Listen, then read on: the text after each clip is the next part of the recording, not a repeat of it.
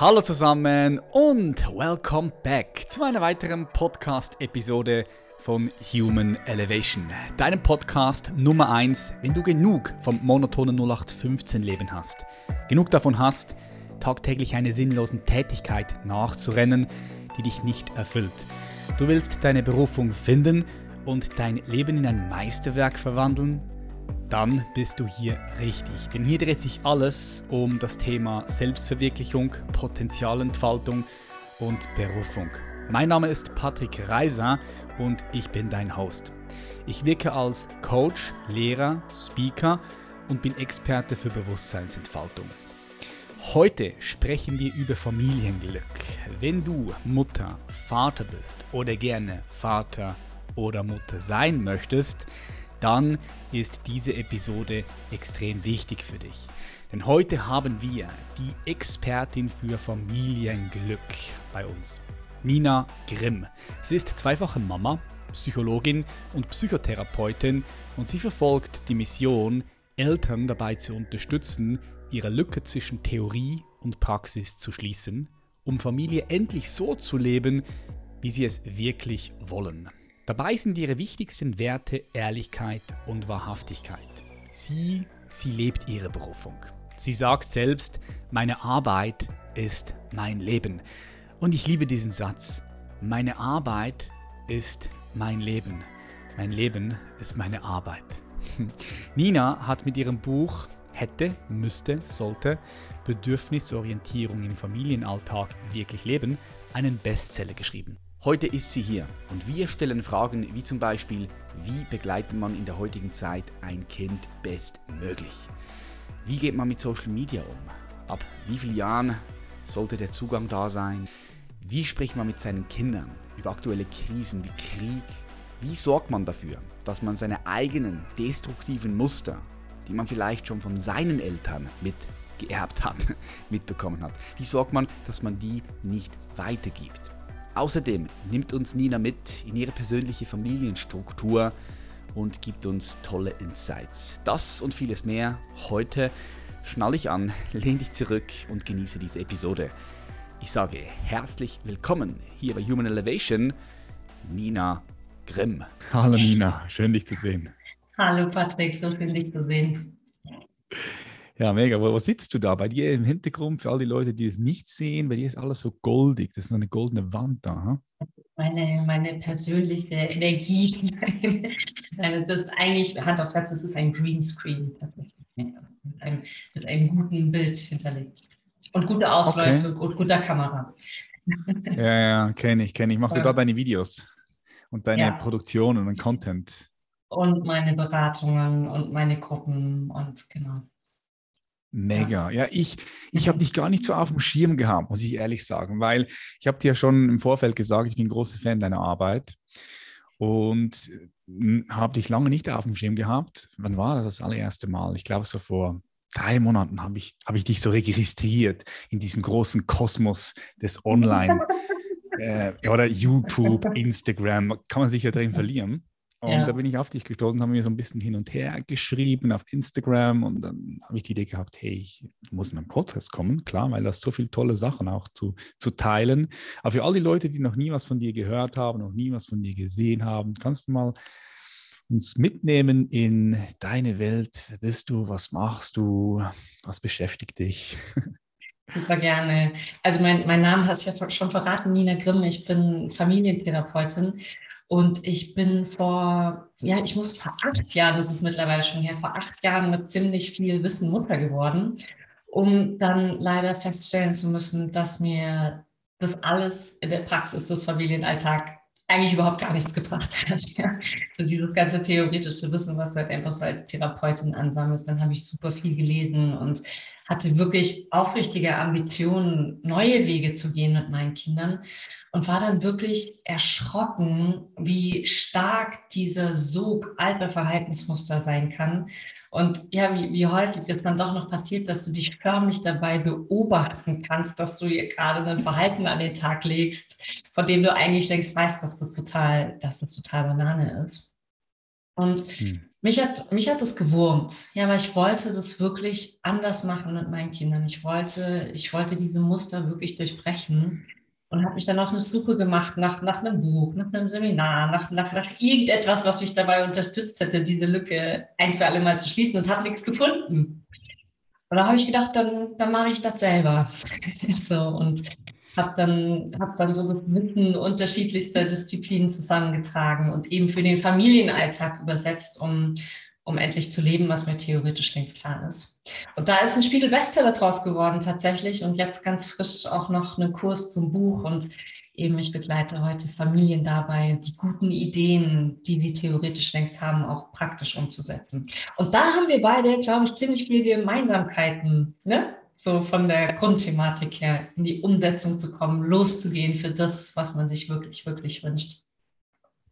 Ja, definitiv, weil, weil hast es ja schon anges angesprochen. Einerseits das Wissen, das Theoretische, okay, das ist da, aber das, das bringt dir am Ende des Tages gar nichts, wenn es nicht ja. angewandtes Wissen ist, wenn es nicht in jede, ja. in jede Zelle deines Körpers ist und du das, was da ist, lebst. Und ja. Also was mich interessieren würde, ist mit all deinem Wissen damals vor acht Jahren als Psychologin, mhm. Psychotherapeutin, ähm, Wissenschaftlerin, wo du dich wirklich in der Tiefe mit der menschlichen Psyche und Bewusstsein auseinandergesetzt hast auch und Verhaltensdynamiken und so weiter und so fort. Also du hast diese, mhm. das alles Wissen gehabt und dann, boom, bist du Mama geworden. Ne? Ja. Und das ist ja schon, also das ist ja schon ein Game Changer. Man sagt auch, das ist so eine Ego, eine Ego-Transzendenz, oder die du da hast, wenn du Mutter oder Vater wirst. Absolut. Das ist ja, also die ganze Welt äh, blickst du mit anderen Augen dann, oder?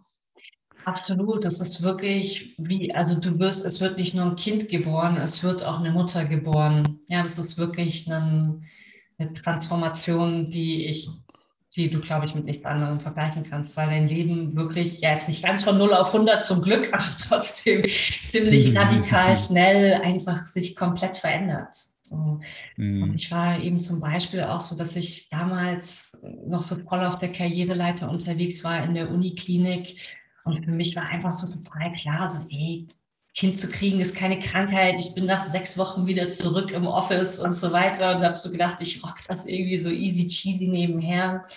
Und dann eben auch feststellen zu müssen, so, nee, nee, irgendwie passt es nicht. Ja? Das ist wirklich also ein Beispiel dafür, wie wenig du dir im Voraus vorstellen kannst, was das wirklich, wirklich bedeutet. Mhm. Glaube ich dir sofort. Jetzt mit all diesem theoretischen Wissen, hast du gesagt, hast du irgendwie die Lücke nicht schließen können zum Praktischen. Wie hat sich das gezeigt? Kannst du das mal mitnehmen? Und wie, wie hat sich das in diesem Moment gezeigt? Und, und wann war so der Punkt, wo du gemerkt hast, oh shit, okay, ich habe all dieses Wissen und äh, ich kann diese Lücke irgendwie nicht schließen? Gab es dann einen bestimmten Moment, ein bestimmtes Ereignis, wo du gesagt hast, hey, du, da, da willst du jetzt was machen, du willst noch tiefer eintauchen? Ich habe auf jeden Fall so eine so eine Erfahrung, die sich so eingebrannt hat. Das war, ich weiß nicht, es war Februar, es hat geschneit, Mittwoch. Ich weiß es tatsächlich noch, weil es sich so eingebrannt hat. Es war 7.50 Uhr und ich hätte um 8.05 Uhr bei der Morgenübergabe sein müssen. Und äh, Marla, meine Tochter, war damals noch relativ klein, anderthalb, und die wollte nicht zur Tagesmutter gehen. Das war irgendwie so unser alltägliches Drama, so ja, Stress am Morgen. Sie wollte nicht los. Und ich hatte echt extrem Druck, weil ich ganz genau wusste, dass mein Chefarzt sich schon, also der hat sich schon häufiger bei mir darüber beschwert, dass ich es nie pünktlich zur Morgenübergabe schaffe. Und ich hatte diesen, diesen Struggle natürlich, mein Kind am Morgen gut begleiten zu wollen, ihr den Übergang gut begleiten zu wollen in die, in die Tagesbetreuung rein. Und halt zeitgleich auch pünktlich kommen zu wollen zu, zu meiner Arbeit und hatte in dem Moment wirklich so das Gefühl, dass ich einfach nur an jeder Ecke und an jeder Kante scheiter.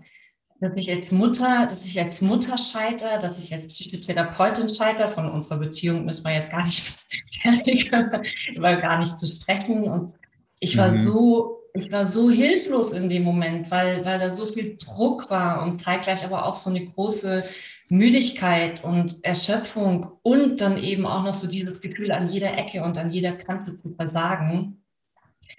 Und das war eben so ein Moment, wo ich Maler, ich weiß nicht genau, ob es das erste Mal war, aber auf jeden Fall so barsch angehaucht hat. So, jetzt mal alles mir mit der Scheiße, jetzt zieh dir endlich diese Schuhe an. Und das war wie so ein wie so eine Zeitlupenmoment war, als ich dann so ihren, ihren entsetzten Gesichtsausdruck gesehen habe und so, wie sie so langsam die Augen mit Tränen füllen. Und ich, ich wusste in dem Moment, dass, dass ich dadurch auch nicht schneller aus dem Haus komme und dass das, dass das totaler Blödsinn ist und konnte trotzdem nicht aufhören. Und das war eigentlich, das war eigentlich das Schlimmste, ja, dass ich quasi noch in dem Moment gemerkt habe und es trotzdem nicht durchbrechen konnte. Mhm. Und dann weiß ich nur noch, dass ich irgendwie kurz darauf am, am Boden saß im Flur und äh, gewusst habe, okay, jetzt muss, ich, jetzt muss ich was ändern. Und ich denke, das war so einer der, einer der prägendsten Momente, in dem mir das so bewusst geworden ist. Mhm, ja, ich kann mir das gut vor vorstellen. Was ich eben auch wieder sehe, ist bei, bei Freunden von mir, die neu Papa geworden sind oder Freundinnen, die neu Mama geworden sind. Das ist ja auch immer wieder eine, eine Belastung für, für die Beziehung. Du hast auch oh, gerade ja. angesprochen, oder? Diese ja, Beziehung, ja. Liebesbeziehung, Mann, Frau.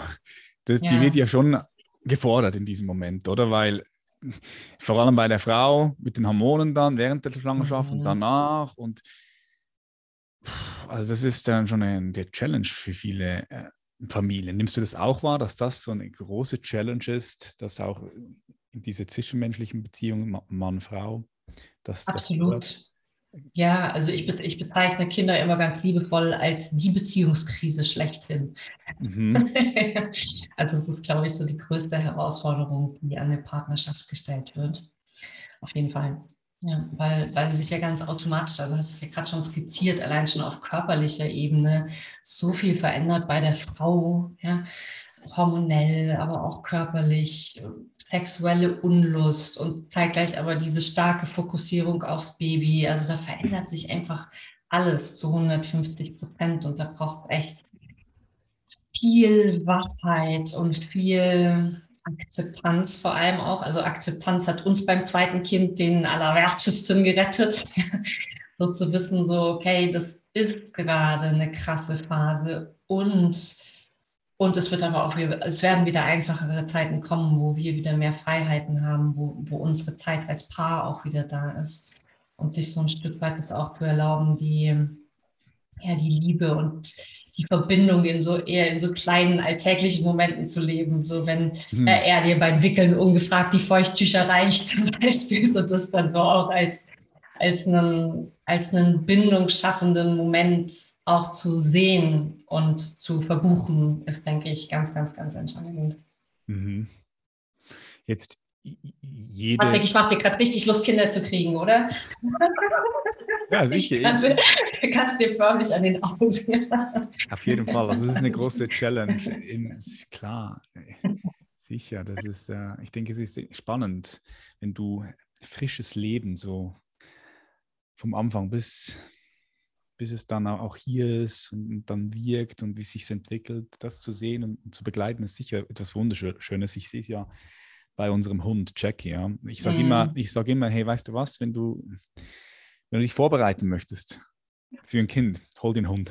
Ja, ja wirklich. Ja, hey, ist eine super Vorbereitung, so. oder? Ja, absolut. Es war für ja. mich schon am Anfang eine Challenge, weißt du, dass ich ihn zu wenig gesehen habe, seine Bedürfnisse nicht richtig wahrnehmen konnte und auch die Kommunikation ist dann ganz anders mit einem Kind. Ein Kind kann, mm. kann, kann Sprache. Um, ähm, und da habe ich auch für mich die Erfahrung gemacht, dass unsere Beziehung, Beziehung zu, zu Jackie, meinem Hund und mir, aber natürlich auch wir als Familiensystem, meine Frau Julia, dass das sich recht äh, ausgedehnt und entwickelt hat in den letzten vier, fünf Jahren. Das ist etwas Wunderschönes zu beobachten, mhm. auch wie, wie Jackie sich verändert hat und auf, aufgeht. Und auch spannend zu sehen ist, dass Jackie meine Muster und die Muster von Julia übernommen hat. Manchmal sehe ich die Muster von Julia drin oder auch meine Muster, dann denke ich so, wow, krass, wie ist denn mein Kind? Ne? Wie ist das denn mein Kind? ja. Nochmal. Nochmal krasser. Level up. Ja, ja, absolut. Mhm. Aber weißt du, ich denke, das ist halt, glaube ich, wie immer und überall im Leben, wenn die Basis stimmt, also wenn du als Paar gut aufgestellt bist und dann so, eine, so ein Belastungsfaktor dazukommt, dann, dann kann dich das nicht wirklich aus der Bahn werfen. Aber wenn du eh schon, wenn du eh schon Krisen hast, wenn du eh schon Konflikte hast, wenn da eh schon Reibungspunkte sind, Spannungen, unausgesprochene Thematiken und so weiter, dann wird es natürlich durch dein Kind nochmal viel, viel krasser verstärkt. Und das zeigt dann halt, wie jede Krise, halt immer so radikal das auf, was, was halt im Argen liegt. So um das einfach auch mal so ein bisschen abzumildern. Ja, Kinder und Kinderkriegen ist auf jeden Fall eine Herausforderung für eine Beziehung. Mm, und ich glaube aber auch, wenn man, wenn man generell gut miteinander aufgestellt ist, da steckt einfach auch so viel Magie drin, ja, und so viel Zauber und so viel Schönes, dass man ja auch nicht, dass man ja auch nicht vergessen darf zwischen all den, zwischen all den Herausforderungen. Ja, definitiv. Es gehört, gehört alles dazu. Ja. It's a game. ja.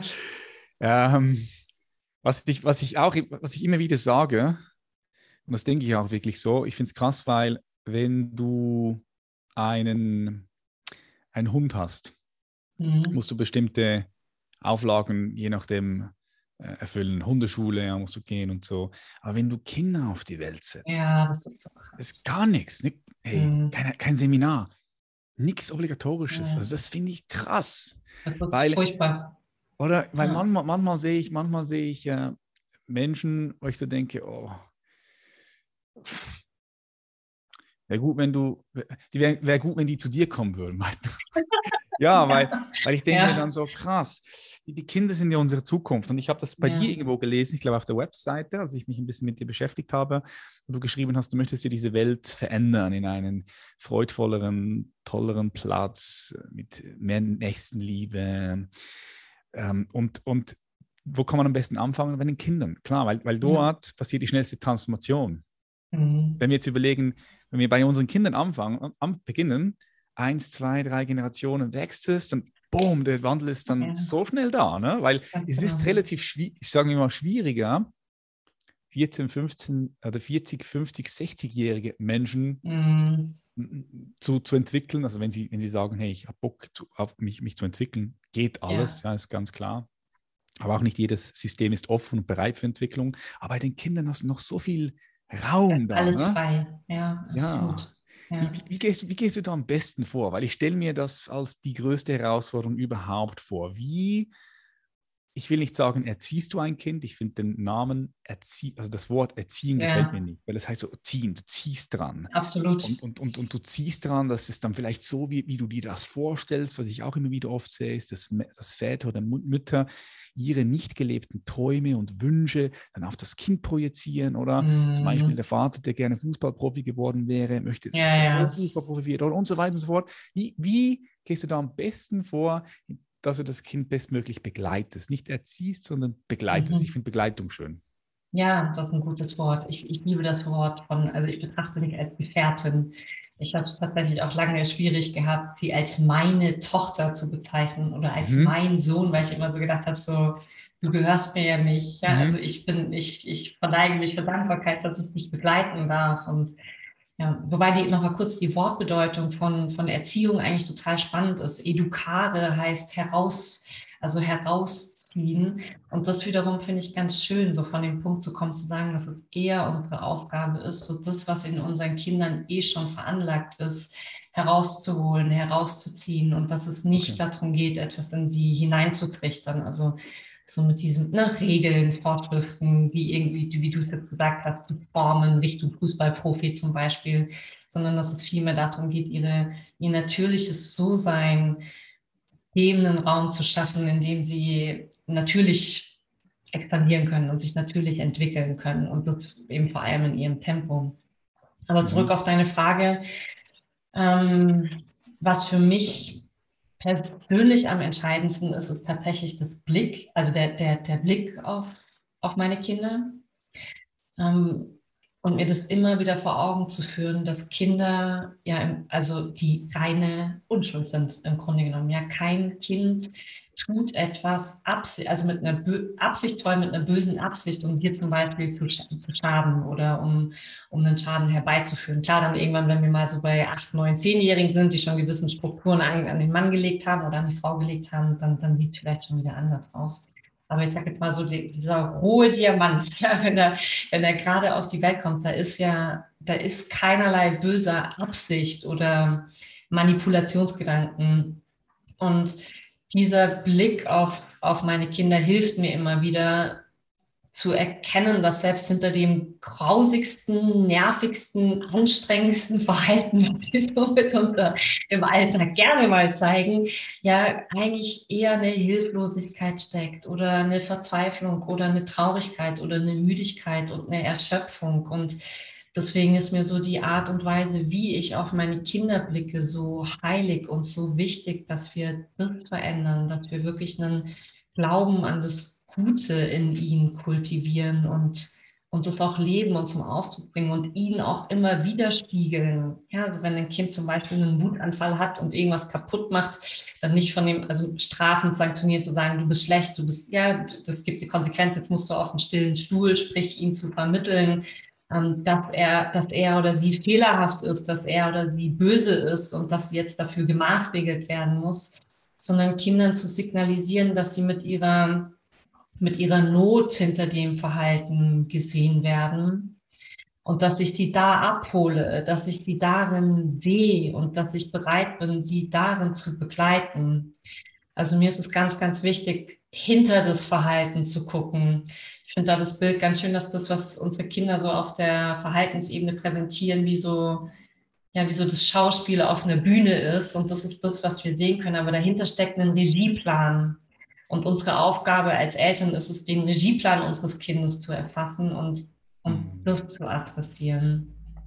Was nicht bedeuten muss, dass ich jetzt, äh, ja, was ich tatsächlich auch manchmal sehe, was ich genauso problematisch finde, wie andersrum, dass du dann so als Mutter lächelnd auf dem Spielplatz stehen bleibst, wenn dein Kind andere mit Sand bewirft. Genau. Ja, und du denkst so, ja. Ja, irgendwo Grenzen musst du ja auch setzen. Ne? Die Frage ist, wie machst Absolut, du das? Genau. ist auch genau. ganz wichtig, dass du einem Kind die Grenzen zeigst, ja. weil ansonsten kann auch schnell irgendwie ja eine Störung entstehen.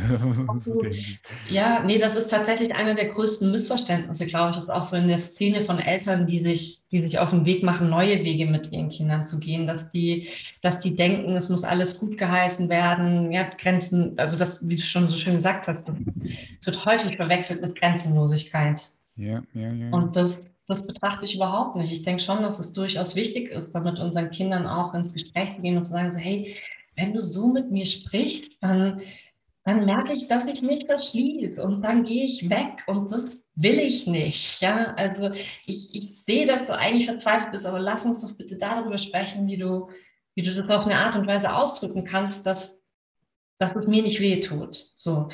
Mm, und da ist wieder, also um den Bogen zu spannen, ist dieser, der Blick auf mein Kind der entscheidende.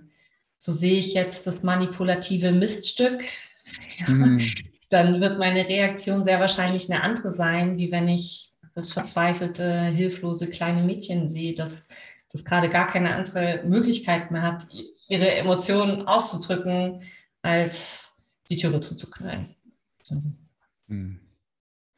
Ich finde diesen ersten Punkt, den du da angesprochen hast, wie du dein Kind siehst, der ist so wichtig. Ich, also das ja. ist ja so die Grundbasis, wie du dein Kind überhaupt siehst, ja. mit welcher Brille, wie du auf dein mhm. Kind blickst. Ist, ja. es, ist, es, ist es böse, ist es schlecht, ist es, ist es, mhm. ist es, ist es gut? Ja. Ähm, ja. Du hast auch gesagt, ich habe das irgendwo mal bei dir gelesen, dass du deine Kinder als deine größten Lehrmeister siehst. Mhm. Finde ich auch stark weil du dann immer von dem Punkt kommst, hey, was kann ich von diesen zwei wundervollen Wesen lernen, oder? Ja, absolut. Ja, ich meine, weißt du, die Tatsache, dass mich das eine Verhalten von, von meiner Tochter zum Beispiel zur Weißglut treibt und Konrad, mein Mann, da total tiefenentspannt bleiben kann, hat nichts ja. damit zu tun, dass er cooler ist als ich, ja, sondern schlichtweg, dass, dass ein äußerer Reiz auf ein anderes System trifft. So, wenn mich mein Kind wütend macht, dann kann das nur daran liegen, dass durch den, ihr Verhalten, durch der, den äußeren Reiz etwas in mir berührt wird, was, was ich noch nicht für mich geklärt habe. Und, da, und deswegen kann ich ja auch wirklich aus zwei Erfahrungsperspektiven heraus sprechen, weil ich ja auch psychotherapeutisch arbeite und weiß, was das mitunter bedeutet, wirklich jetzt bei Nicht-Eltern so zugrunde liegende Strukturierungen und Muster rauszuarbeiten, das kann echt, das ist echt Arbeit. Ja, ja, das ja. ist echt ein Prozess und Kinder servieren uns das einfach auf dem Silbertablett. Ja, definitiv. Das ist ein, ich finde es auch so ein Masterprozess. ja. Weil es ist, es, es, ist, es ist, es ist finde ich, für einem selbst so schwierig, diese Muster zu erkennen, weil sie eben ja. im Unbewussten liegen. Das heißt, äh, ich, ich, ich bringe mir dieses Beispiel, stell dir vor, dein Bewusstsein ist wie ein Haus und da gibt es einen Keller und diesen mhm. Keller, das hast du keinen Zugang dazu. Das, du hast das, das abgesperrt, hast den Schlüssel nicht dafür und du weißt einfach nicht, was in diesem Keller drin ist. Das mhm. ist ein Unterbewusstsein. Und wenn dann ein Reiz, eine Information kommt und äh, die, die dich berührt, dann, die dich stark berührt, dann klopft etwas aus dem Keller, klopft dann diese Tür hoch, aber du weißt einfach nicht, was ist denn da los? Und, und wenn du da Hilfe hast von außen, äh, therapeutisch, wie auch immer, dann das, das macht schon vieles einfacher, aber alleine, mhm. alleine an, diese, an diesen, diesen Keller heranzukommen, finde ich super schwer. Hast du vielleicht da ein Beispiel für die Zuhörer und Zuhörerinnen, dass die sich so ein bisschen besser vorstellen können, was du damit meinst. Weil wenn wir so über Schattendynamiken sprechen, ist auch schon für viele Leute komplex. Mhm. Wie, erklärst, wie erklärst du das äh, deinen Müttern und Vätern, die bei dir sind? Dass wenn die auf das Kind stark reagieren, was, was da konkret passiert, was in ihnen in diesem Moment los ist. Und wie sie da auch vielleicht Zugang haben zu diesem Kellermaterial. Mhm. Also ich beginne damit, dass die Art und Weise, wie du deine subjektive Wirklichkeit erlebst, das heißt, wie du, wie du denkst, wie du fühlst und wie du dich folglich auch verhältst, zumindest fußt die kognitive Verhaltenstherapie auf der Annahme, immer mit unserer Bewertung der Situation beginnt. Ja, haben, bestimmt, haben wir bestimmt auch schon mal alle gehört. Das heißt, die Art und Weise, wie ich über eine Situation denke, führt dazu, ja, also wenn ich jetzt denke, du, blöde Kuh, du, du unfassbar du, du biegst, ja, dann fühle ich mich ja auch, dann fühle ich mich ganz anders und verhalte mich natürlich folglich auch auf eine andere Art und Weise, als wenn ich mir jetzt denke, oh Mensch, süßes kleines Schmuckfußchen. Ja, das erzeugt ja ein komplett anderes Gefühl bei mir. Mhm. Und die Art und Weise, wie wir denken, hm, ist natürlich durch viele unterschiedliche Faktoren geprägt, aber ganz maßgeblich von unseren Grundannahmen, die wir über uns selbst haben die wir über die Welt haben. Also das, was tatsächlich in unser Tagesbewusstsein kommt, ist die so bekannte Spitze des Eisbergs. Und darunter fußt unsere komplette Lernerfahrung. Und ja, also zum Beispiel Grundannahmen, die du über dich hast, Grundannahmen, von denen du meinst, wie du zu sein hast, damit du Liebe bekommst oder wie die Welt funktioniert, wie du dich da drin zu bewegen hast, dass du dich als wertvoll erachtest und so weiter. All das formt, wie wir eine Situation bewerten und folglich auch, wie wir uns verhalten.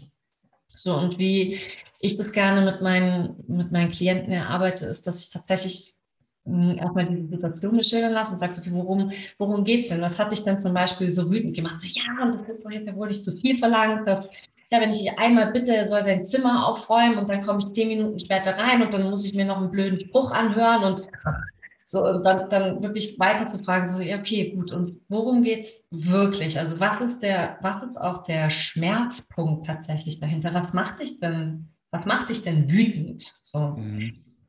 Und dann kommen eben meist, also jetzt um bei diesem Aufräumbeispiel zu bleiben, könnte so eine dieser, dieser Grundannahmen sein, ich werde nicht berücksichtigt. Ja, ich bin hier den ganzen Tag am Machen und am Tun und am Ackern, niemand sieht, was ich leiste. Mangelnde Wertschätzung könnte wieder so eine andere Grundannahme sein. Oder ich, ich äußere, was ich brauche, aber niemand hört mir zu. So, und das sind meistens Erfahrungen, die ein bisschen älter sind als unsere Kinder. Das sind meistens mhm. Erfahrungen und Strukturen, die wir schon eine ganze Weile mit uns mitschleppen. Und dann liebe ich an der Stelle die Frage so, okay, also es geht darum, dass du dich nicht berücksichtigt fühlst. Wo, woher kennst du das denn noch? wann hast du, wann hast du so eine Erfahrung schon mal gemacht und dann wirklich ins freie Assoziieren gehen, dann kommen wir meistens in die Schulzeit, in die Studienzeit, in die Ausbildung, tara, tara. Mhm. Und dann immer einfach zu gucken, was entstehen da für Assoziationen und, und dann zu schauen, wenn wir so eine Indexerfahrung haben, sorry, gell, ist lang, aber es ist so, ich kann gut eine, gut eine Langzeittherapie drauflegen auf diese Frage. Klar, klar. Äh, dann, dann zu gucken, was hättest du denn, also im besten Fall finden wir natürlich die Indexerfahrung oder eine der Indexerfahrungen, sprich die Momente, in denen der Klient das erste Mal den Samen gesät hat, des Gedankens, nur wenn ich dann zum Beispiel. Und dann zu gucken, was hättest du, was hättest du denn in dieser Situation wirklich gebraucht? Und wie kannst du dir das heute ja, anzuerkennen, dass, dass da eigentlich eine, eine kindliche Kraft in dir wirkt, dass da eigentlich ein, ein kindlich defizitäres Bedürfnis ist, so ja, aufsteigt und du ja nicht mehr wirklich dich als, als in deiner vollen Kraft und in deiner vollen Power fühlst. Du bist in solchen Momenten ja nicht wirklich da, sondern wir sind dann selbst gerne mal wieder dreijähriges Kind und das mhm. nicht ohne Grund, weil wir eben durch den Reiz in diesen Sogalter Verhaltensmuster reingezogen werden, die sehr alt sind. Mhm. Und das gilt anzuerkennen, zu sehen, so, okay, ich bin in einem, ich bin in einem alten Muster gefangen und in diese, in diese bewusste, in diese gesunde Erwachsenenrolle reinzukommen, in der ich anerkennen kann, da ist ein Mangel, da ist ein Schmerz und der kommt hoch und ich kann jetzt aber, also ich kann mich darum kümmern als gesunde Erwachsene um dieses kindliche Defizit, das in mir ist und ich kann vor allem auch wählen, ob das jetzt gerade wirklich die Art und Weise ist, die mich inspirieren soll äh, für, meine, für meine Antwort, die ich an mein Kind geben will. Mhm. Das ist in aller Kürze so ungefähr das, was ich in meinem so gerne mal in zwölf Wochen Coaching-Programm äh, mit meinen Klienten mache. Mhm. Ich finde diesen Blick ja, sehr, sehr wertvoll und sehr wichtig, weil ich komme auch immer von dem Punkt, wenn, wenn diese alten Verhaltensmuster sich zeigen, dann kann eigentlich nichts wirklich Frisches passieren, weil die Vergangenheit kommt mhm. zurück in die Gegenwart. Ja. Und kein frisches Leben kann sich mehr durch dich entfalten. Nichts, nichts Frisches kann passieren. Und so werden ja dann auch Muster, Generationsmuster genommen. Ja? Muster ja. vom Vater, vom Mutter, der hat vielleicht schon von seinem Vater, das heißt von deinem ja. Großvater. Ne? Und ja, irgendwann, irgendwann, genau. kommt doch, irgendwann kommt doch einfach der Punkt, wo du, wo du vielleicht sagst, hey, nee, stopp, ich will es jetzt nicht noch weitergeben an mein Kind. Ich will das Muster von meinem Vater, was er von seinem Vater, von meinem Großvater hat, will ich nicht noch weiter an meinen Sohn oder mhm. meine Tochter geben. Okay, jetzt will ich was machen, jetzt muss ich und ich will an mir arbeiten. Und, und dort mhm. beginnt ja, beginnt ja alles, oder? Also der Ansatz ist ja immer bei der Mutter und beim Vater selbst. Absolut. Ja, das war auch wirklich mit einer der Hauptgründe, warum ich mich da ganz bewusst dazu entschieden habe, keine Kinder- und Jugendtherapeutin zu werden. Ich habe eine Weile in dem Setting gearbeitet. Ja. Und ich habe mich ganz bewusst dagegen entschieden, weil für mich einfach so klar wurde in der Arbeit, zunächst sind eigentlich immer die Eltern, mit denen ich mhm. arbeiten muss. Und die haben in den allerwenigsten Fällen, wenn wir jetzt wirklich im psychiatrischen Kontext unterwegs sind, haben die allerwenigsten Eltern wirklich eine Bereitschaft. Und ja, mir hat halt auch vor allem die Mündigkeit gefehlt bei den Kindern. Und halt eben auch zu sehen, so, ey, ganz häufig sind die Beziehungsdynamiken zwischen Mann und Frau oder zwischen Frauen, zwischen den Partnern, Frau und Frau, Mann und Mann kann ja gleichermaßen sein. Dass diese Dynamiken, die dort sind, sind auch ganz häufig ein, ein Grund für, für Verhaltensauffälligkeiten bei Kindern oder eben die Thematiken, die du mit reinbringst. Das ist eigentlich ja zum Beispiel für, für ein pubertierendes Kind vollkommen normal ist und in Ordnung ist, in der Schule zu rebellieren, aber dass es für dich zu einem, zu einem Drama wird, zu einer Herausforderung wird, dass daraus ein Konflikt entsteht, das, das beginnt immer mit den Eltern. Mhm. Und ich ja. denke, das Wesentlichste ist, um nochmal meine ähm, lange Ausführung gerade nochmal vielleicht so ein bisschen abzurunden und zusammenzufassen, ist, dass wir als Eltern wirklich erwachsen. Ja, so, also, dass wir wirklich diesen alten, kindlich defizitären Muster, die, die uns unsere Kinder ja so wundervoll aufzeigen, dass wir ein Bewusstsein dafür entwickeln, wenn die kommen, dass die kommen und wirklich diese Wahl zu treffen, zu sagen, hey, ich bin heute nicht mehr dieses Kind, ich bin heute, ich bin heute eine gesunde Erwachsene. Ich kann sehen, dass da ein Mangel ist und ich kümmere mich darum.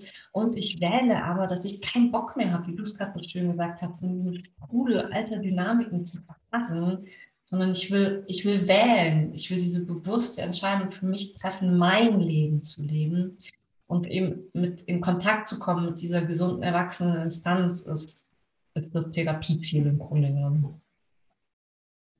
Ja, weil jetzt, wo du so sagst, natürlich macht es Sinn, mit Kindern zu arbeiten, weil die, die brauchen ja teilweise auch, auch Unterstützung. Also was ich jetzt auch wieder gerade gesehen habe während der, der, der letzten, in den letzten zwei Jahren, da sind Kinderpsychologinnen, Psychologen, die sind ausgebucht, ne? die, die, die mhm. kriegst keinen Platz mehr.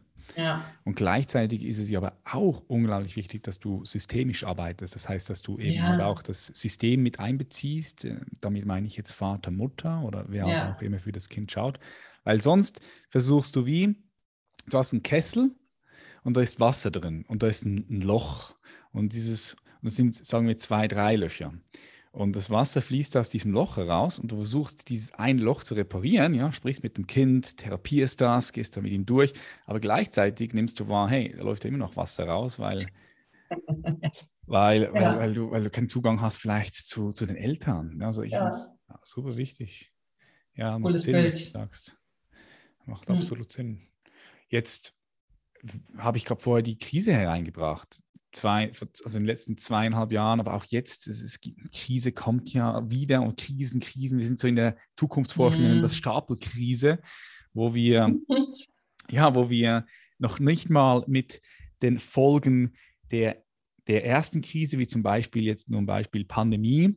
da sind dann mhm. nicht mal die Folgen da alle, kommen ja, jetzt noch, aber trotzdem zusätzlich kommen noch weitere Krisen obendrauf, wie zum Beispiel mhm. der Ukraine-Krieg und Klimawandel und so weiter und so fort. Das heißt, diese Stapelkrisen, die summieren sich. Jetzt, wie gehst du, Beispiel mit diesem Krieg, wie gehst du da als Vater, Mutter am besten um ähm, mit deinen Kindern? Weil du kannst das Thema nicht totschweigen, weil die kriegen es ja wahrscheinlich eh irgendwie mit. Ja in der Schule, erste Klasse oder auch vielleicht im Spiel, in der Spielgruppe, im Kindergarten wird darüber gesprochen. Und sowas wie Krieg ist ja für Kinder wahrscheinlich einfach schwer, schwer zu fassen, weil da bringen sich andere Menschen um, die töten sich. Das ist Tod. Mhm. Ja. Es ist da, ist da mit drin. Wie, wie, wie geht man da als Mutter und Vater am besten um? Hast du eine Perspektive? Also ich bin stark davon abhängig, wie alt das Kind ist. Ich finde so alles unter fünf, was nicht aus Eigeninteresse thematisiert wird. Also ne, wenn das Kind nicht von sich aus kommt und sagt so, Mensch, was ist denn da los? Erzähl mal, äh, würde ich es persönlich nicht zum Thema machen, es sei denn, es ist etwas, was dich selbst wirklich stark berührt. Ja, also wir haben es zum Beispiel schon auch gemacht mit unseren Kids. Also meine Große ist, die wird jetzt acht und der Kleine ist vier dass wir uns schon auch zusammengesetzt haben, weil es bei mir so war, ja, dass ich gemerkt habe, so mich berührt es, mir macht das schon auch, es löst Ängste in mir aus und deswegen fand ich es wichtig, wie du es gerade gesagt hast, wenn, wenn, wenn es mit mir als Mutter was macht, dann trage ich das ja auch in das System mhm. rein und dann ist es für Kinder schlimmer, wenn die merken, okay, irgendwie wird so getan, als ist alles beim Alten, aber ganz eindeutig ist irgendwas verändert. Das kann sehr viel mehr Angst machen, als wenn wir die Karten einfach auf den Tisch legen. Und dann gilt es, ähm, kindgerecht zu, zu kommunizieren und vor allem aber auch zeitgleich in der, in der vollen Verantwortung dafür zu bleiben. Also wie wir, wie wir es jetzt gelöst haben, ist, dass wir eben unseren Kindern erzählt haben, dass da in einem Land, das gar nicht weit weg von uns ist, ein, ein ganz schlimmer Streit ist. Und dass ja. das Schlimme an dem Streit ist, dass, dass die eine Seite sich eigentlich gar nicht streiten möchte und die andere Seite so ganz aggressiv vorgeht und das uns das gerade sehr beschäftigt und traurig macht.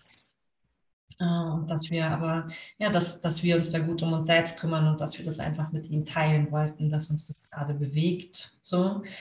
Und für unseren Kleinen war es damit gegessen.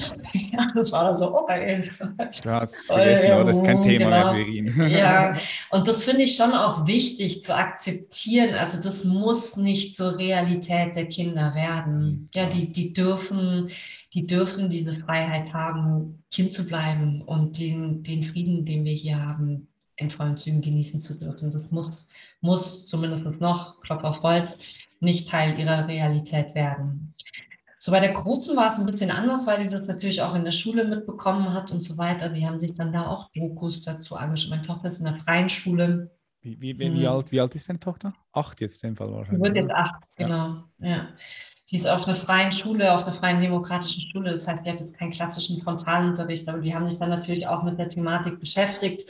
Und da kamen dann schon auch Fragen mit. Und da finde ich es, also die sie mit nach Hause gebracht hat. Und da finde ich es dann einfach total wichtig, sich dem auch wirklich zuzuwenden und sich vor allem, also bei mir war es ganz viel, mich authentisch mit meinem Nichtwissen zu zeigen. Also mhm. wenn, wenn Maler dann ankommt und sagt so, Mensch, Mama, warum passiert denn das und warum hören die nicht einfach auf und wieso können die sich nicht einfach vertragen, dann auch wirklich sozusagen so, hey, ja, ich, ich weiß es auch nicht. Ja, und mich macht es auch hilflos und so, also sich jetzt nicht irgendwie so zu tun, als hätte man, ne, als hätte man auf alles die Antwort, sondern da auch wirklich ein gutes Modell zu sein für die Kinder, dass, dass ich auf manche Fragen einfach auch wirklich keine Antworten habe. Mhm.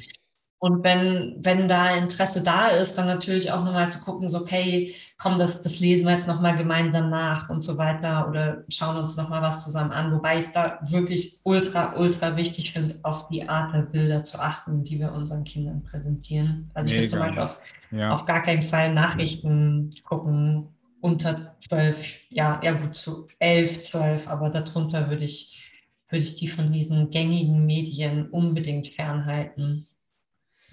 Also long answer short, äh, authentisch sein ist immer die beste Antwort. Ja, Authentizität. Ja. Du hast Nachrichten angesprochen. Wir leben jetzt in einer Welt, ähm, da ist alles, das Mobile Phone ist, ist schon fast im Körper integriert. Ja? Wir sind schon halbe Cyborgs. Und wenn ich jetzt so die Kinder von meinen Freunden betrachte, die, die spielen da schon mit iPhones rum. Hm, natürlich auch sehr äh, be also bewusst von den Eltern, da gibt es so gewisse Regeln halt, ja, wie am Essen kein Mobile Phone und da kannst du mal YouTube äh, schauen, bestimmte Kindervideos.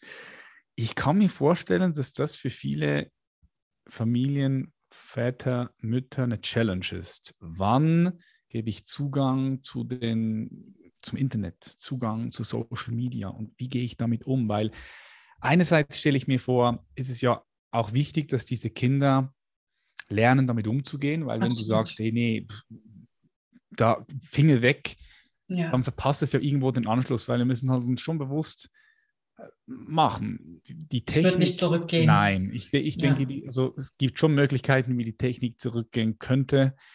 Ähm, aber das, ich glaube, das wäre wär, nicht so, das wäre, glaube ich, wahrscheinlich nicht so gut, weil wenn es ein Szenario gibt, ein Zukunftspotenzial, wo die Technik zurückgeht, kann ich mir einfach auch vorstellen, dass wir dann zurück in die Steinzeit gehen.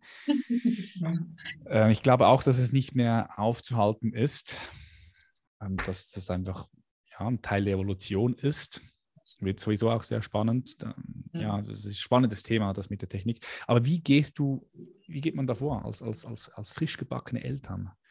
Du willst alles richtig machen und dich damit erstmal damit abfinden, dass du eh nicht alles richtig machen kannst. Das denke ich einer der ja. besten ersten Schritte. Geht nicht, oder?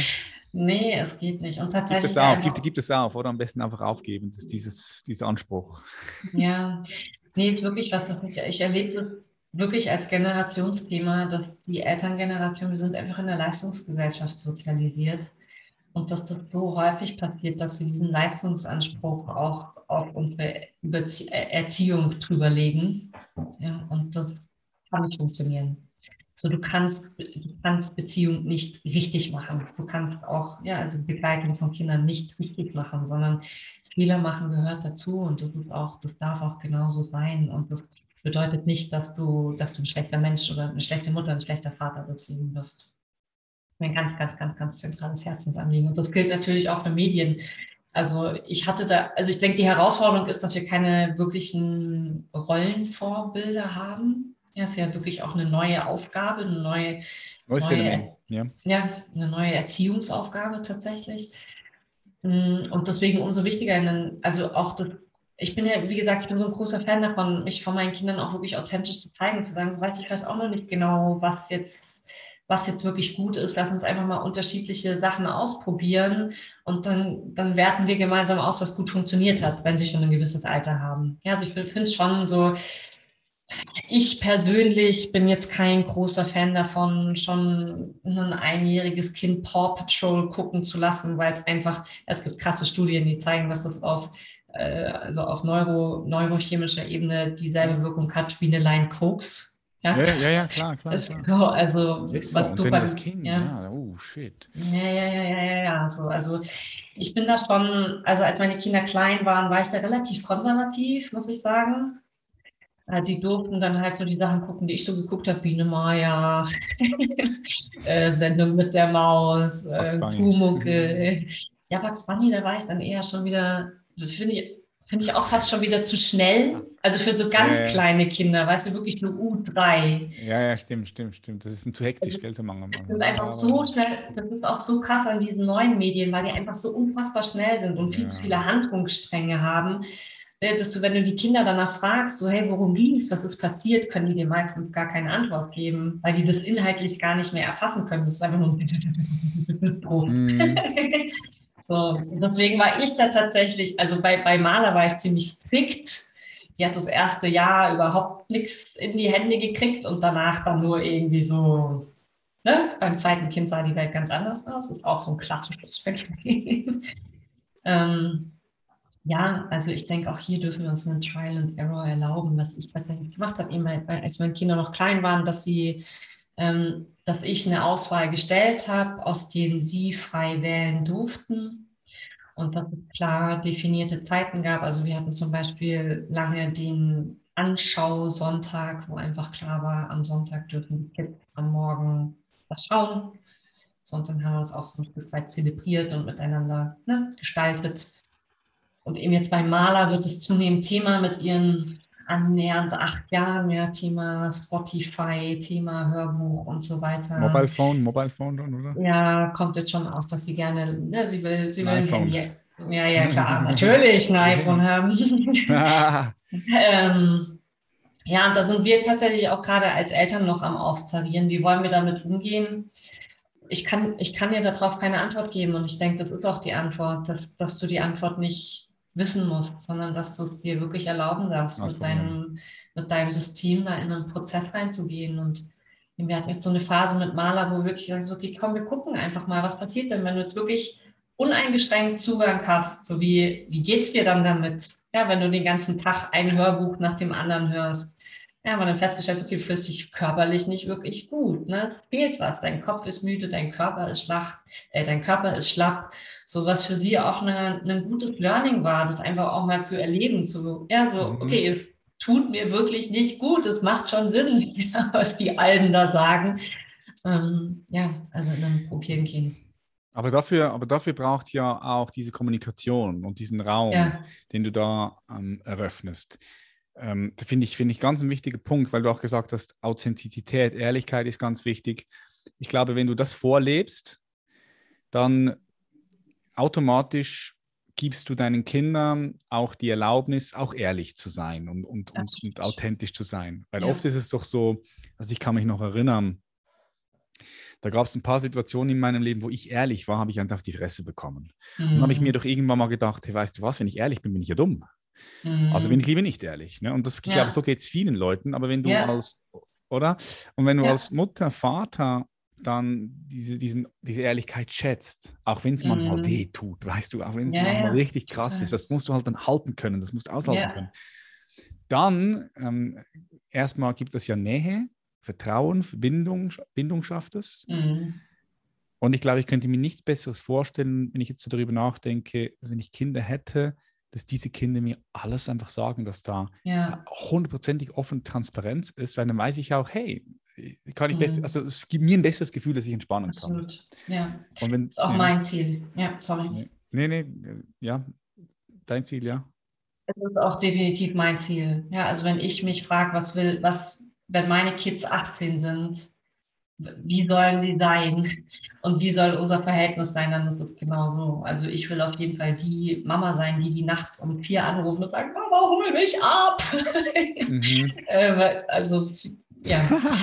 und ähm, ich denke, was das, also was du gerade nochmal so schön in deine Worte gepackt hast, ist das, was wir Psychos als Lernen am Modell bezeichnen.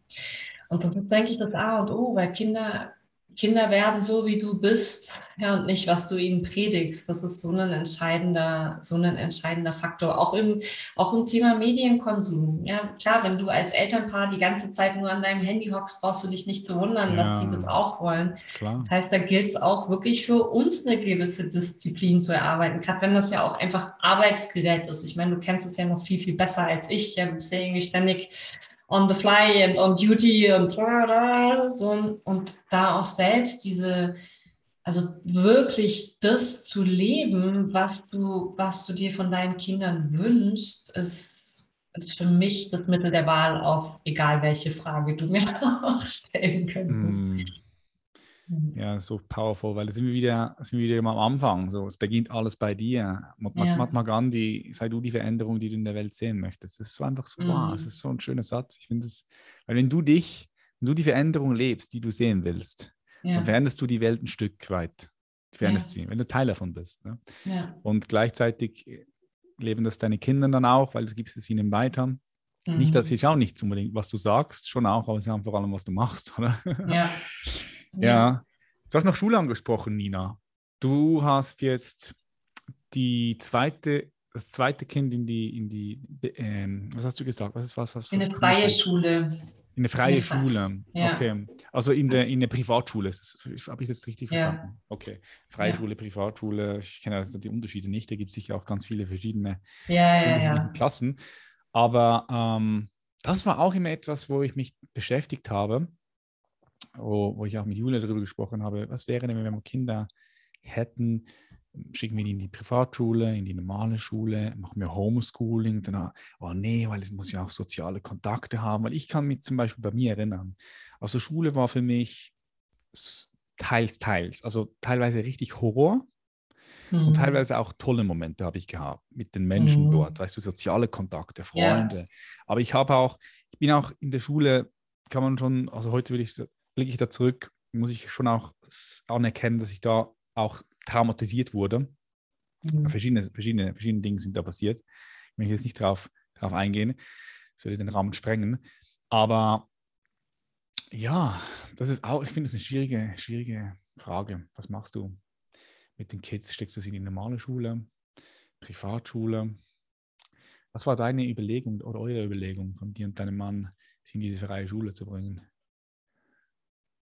Ja, also man muss sich irgendwie vor Augen führen, dass das Schulsystem, was wir aktuell noch haben, sowas von überholt ist und einfach an jeder Ecke und Kante aus jeglicher Forschungsperspektive eigentlich nicht mehr wirklich tragbar ist. Ja, wir haben mittlerweile so viel lernpsychologische Erkenntnisse, entwicklungspsychologische Erkenntnisse, die einfach ganz klar zeigen, das System ist marode.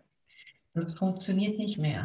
Ja. Mhm, und die Ansprüche so. und die Ansprüche, die die, die die Erwachsenen von morgen brauchen, sind ja auch komplett andere. Es muss kein Mensch mehr, ja, also allein was ich mir, ich, ich habe heute mal ganz ehrlich, das genug von Mathe. Von, also oder von, von, von Geografie oder von Erdkunde. Wir behalten 5% des Wissens, des Schulwissens, 5% und das ist das, was wir anwenden. Das heißt, es ist einfach, also für mich war das relativ klar, dass ich meine Tochter nicht in dieses marode, kranke System gebe. Gar nicht mal so sehr, weil ich selbst damit schlechte Erfahrungen gemacht habe, sondern einfach, weil es nicht mehr vereinbar war mit meinem Menschenbild, das ich habe. Und die freie Schule, an der wir jetzt sind, die setzt halt sehr viel darauf, dass, dass wirklich das Kind in seinem Tempo wählt, welchen Interessen es folgt. Geil, geil. Der Berufungsstyle oder dem inneren Ruf wieder, wieder Raum ja. zu geben. Ja, mega, genau. mega. Also es gibt, es gibt Angebote, es gibt Kurse und die Kids wählen aber halt, was sie machen. Ja, und ich meine, die, die Maler, die war jetzt einfach zwei Jahre lang halt einfach, die hat jetzt einfach mit, mit ihren Mädels gespielt und jetzt so langsam formt sich da, formt sich da eine Gang und dann gibt es Schulprojekte und so weiter. Und trotzdem hat die innerhalb von diesen zwei Jahren Lesen und Schreiben gelernt, obwohl sie niemals eine klassische Schulstunde besucht hat. Mhm. Und die, und die Erfolgsquote dieser Schule ist bombastisch. Also die haben eine, ja, nach zehn Jahren, also die Kinder können da zehn Jahre sein und im letzten Jahr, die bekommen jedes Jahr einen Vertrauenslehrer an die Seite. Und der Vertrauenslehrer erarbeitet quasi im vorletzten Jahr mit denen, okay, was möchtest du nach der Schule machen?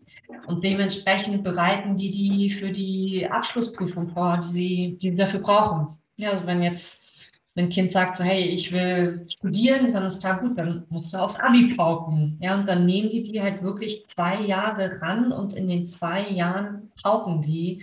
Und die haben eine Durchfallquote von drei Prozent. Wow.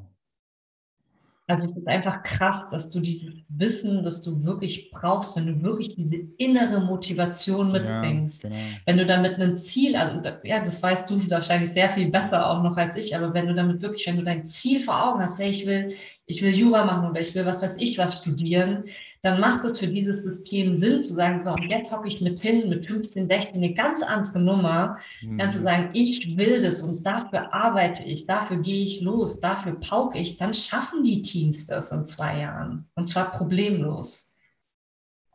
Geil. Mhm. Ja, ich sage immer in der Schule, wurde uns systematisch abtrainiert, unsere Berufung zu leben, weil als Kind leben wir unsere Berufung eigentlich. Ja, oder du total. folgst dem inneren ja. Ruf deiner Weisheit, ja. willst laufen und läufst und willst die Sprache lernen automatisch, weil du mitteilen möchtest, deine Eltern verstehen möchtest und du lernst die komplexe Sprache einfach von allein, intrinsisch, von ganz allein. Und dann kommen wir in diese Schule, wo wir in eine Box passen müssen und da heißt es, pst, still sitzen, Finger hoch und erstmal Stunden da sitzen, ne? stundenlang sitzen, das war, das ist ja schon... Unmenschlich. Ja, das ist krass. Und dann fragen sich die Leute, warum, warum sie ihre Berufung noch nicht gefunden haben. Ja, das ist nicht mhm. deine Schuld, dass du die Berufung nicht gefunden hast. Es ist wirklich nicht deine Schuld. Es ist, es ist ein systemisches Problem. Ja, aber es wird, es wird, es wird dir besser, hoffentlich. Ja, ja muss.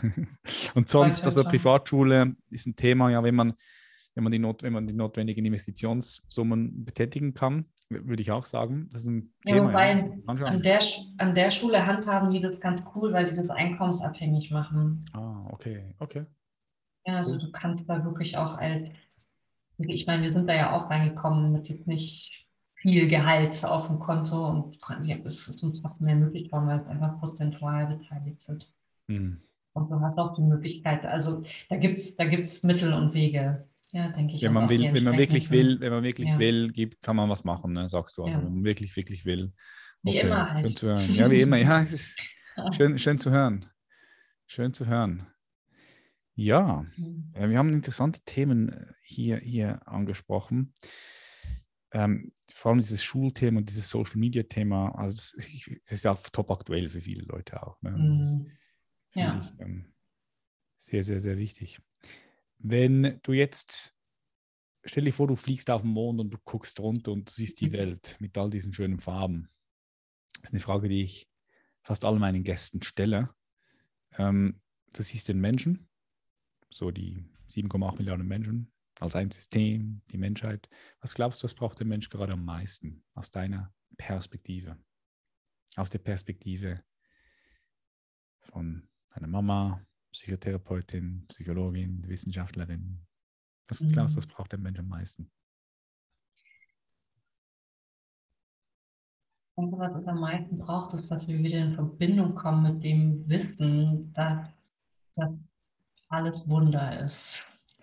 Und dass wir es uns erlauben dürfen zu staunen, sei, es was uns selbst betrifft, was unsere Kinder betrifft, was die Welt um uns herum betrifft. Ich denke, wenn wir wirklich wieder beginnen könnten, die Welt so ein Stück weit mit Kinderaugen zu sehen und zeitgleich aber wachsen in unserem, in unserem Bewusstsein, dann, ja, wäre die Welt eine andere.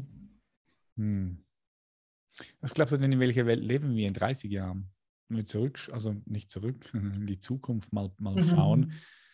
2053, lass uns sagen 2053, dann sind deine Kinder 38? Nee, doch, mhm, ja klar, logisch, ja, 38, 38 und 32, ne? Ja, und ich so, ich 60, 68. In welcher, ähm, leben, in welcher leben deine Kinder mit 38 und so 30, 38? Also ich habe ehrlich gesagt so ein bisschen die Vermutung, dass es nochmal eine Weile enger wird auf diesen, auf diesem Planeten. Ähm, ja. Was bedeutet enger? Was meinst du damit? Mhm, also mehr Krisen, mehr Nöte, mehr existenzielle Themen. Ich glaube, dass wir noch ein paar krasse Jahrzehnte vor uns haben. Und dann hoffe und bete ich dafür, dass der, dass der Switch kommt.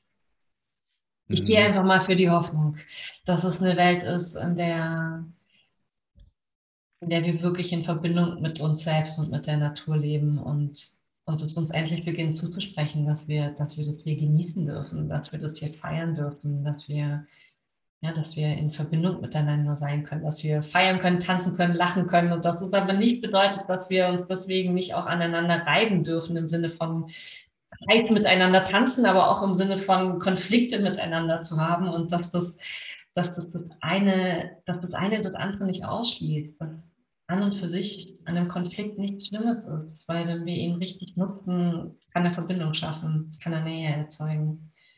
Das würde ich mir wünschen. Schön, das wünsche ich mir auch. das wünsche ich mir auch, ja. Wo können all die Leute, die jetzt mehr von dir wissen wollen, wo können die mehr von dir wissen? Einerseits dein Buch, klar, hätte, müsste, sollte. Werde ich unten in die Shownotes packen. Spiegel-Bestseller von dir. Ähm, wo kann man sonst noch mehr von dir erfahren? Instagram, klar, bist auch Game, werde ich genau. auch verlinken. Super gerne, gibst ja. immer viele Stories daraus. Ne? Du bist, bist Story, storymäßig mehr aktiv als ich. Ich mache da nicht mehr so, so, so viel. Irgendwie so. Ah, ich, ich habe es so lange, so lange intensiv gemacht manchmal habe ich Lust, manchmal habe ich gar keine Lust.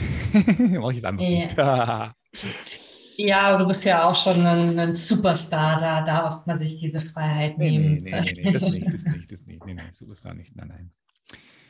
Ja, also eben am allerliebsten total gerne auf Instagram tatsächlich. Da findest du immer die aktuellsten Impulse. Und es gibt auch gerade neu den Kurs zum Buch. Der ist auch fantastisch. Den kann ich auch sehr, sehr, sehr empfehlen. Würde mich freuen, wenn der oder die eine andere Lust hat, einen Blick reinzuwerfen.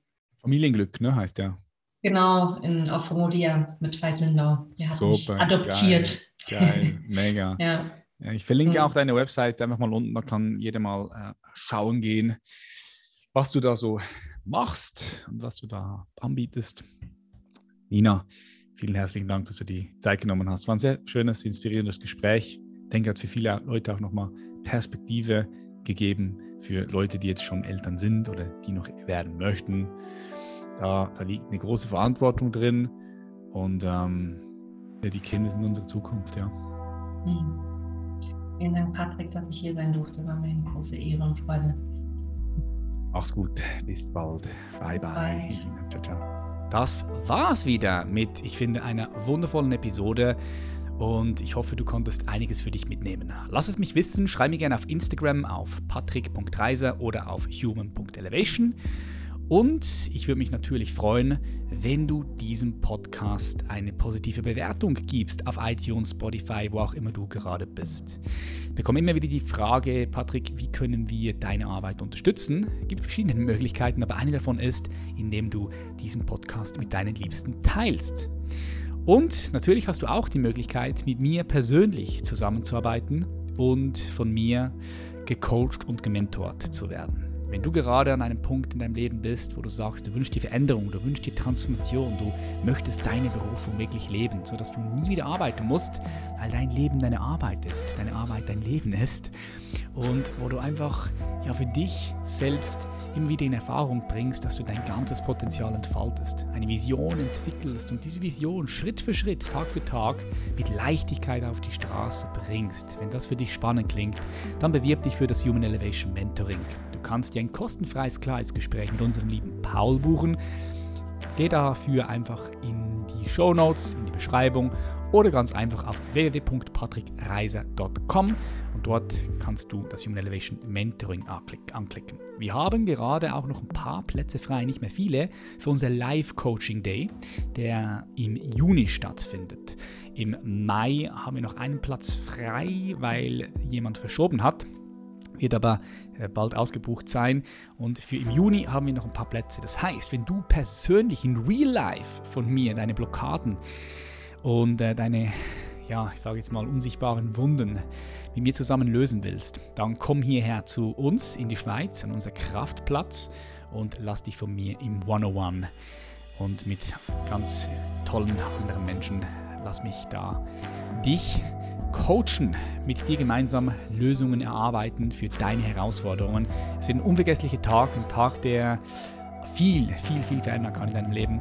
Wenn das, was ich sage, also mit dir in Resonanz geht, du das fühlst, dann freue ich mich über eine Bewerbung auf www.patrickreiser.com. Wir sehen uns in der nächsten Episode. Ich bedanke mich von Herzen, dass du hier immer wieder mit dabei bist und Teil dieser Community bist. Bis zur nächsten Episode. Mach's gut. Macht Schlaf. Dein Patrick. Bye bye.